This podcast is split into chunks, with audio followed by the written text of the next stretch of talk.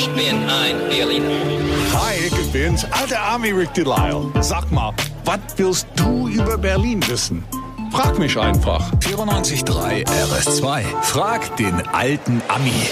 Hallo, Rick. Hey, mir geht's so geil heute. Ja? Ich war gestern in der S-Bahn, die haben mich kontrolliert. Ich habe mich so gefreut. weil Ich habe diese Abo. Und ich denke immer wieder, das habe ich im Voraus bezahlt. Und jeder fährt hier für Oma. Und hat gesagt, super, die checken ab und zu mal. Aber na, so ist es. Hey, Gunni aus Tempelhof. Einen wunderschönen guten Morgen, Rick. Was hast du für eine Frage? Wo stand denn eigentlich in Berlin die erste Ampel? Oh, erstmal, es war 1920, kann mich vag erinnern, wie das war. Damals sind fünf Straßen über Potsdamer Platz gekreuzt und diese Turm da mit fünf Seiten, eine für jede Straße, äh, damit jede Straße die Ampelfarbe sehen könnte.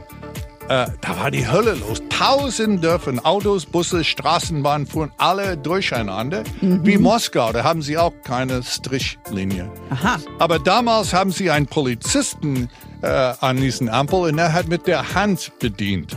Äh, und die Berliner haben ihn als Kickermann bezeichnet, weil er immer gekickt hat, dass alles richtig fährt. und der, stimmt's, an dieser Turm steht wieder am Potsdamer Platz. Da kannst du auch selber kicken, wenn du vorbeifährst. Da ist aber kein Ampel da drin, es sind jetzt Ohren drin.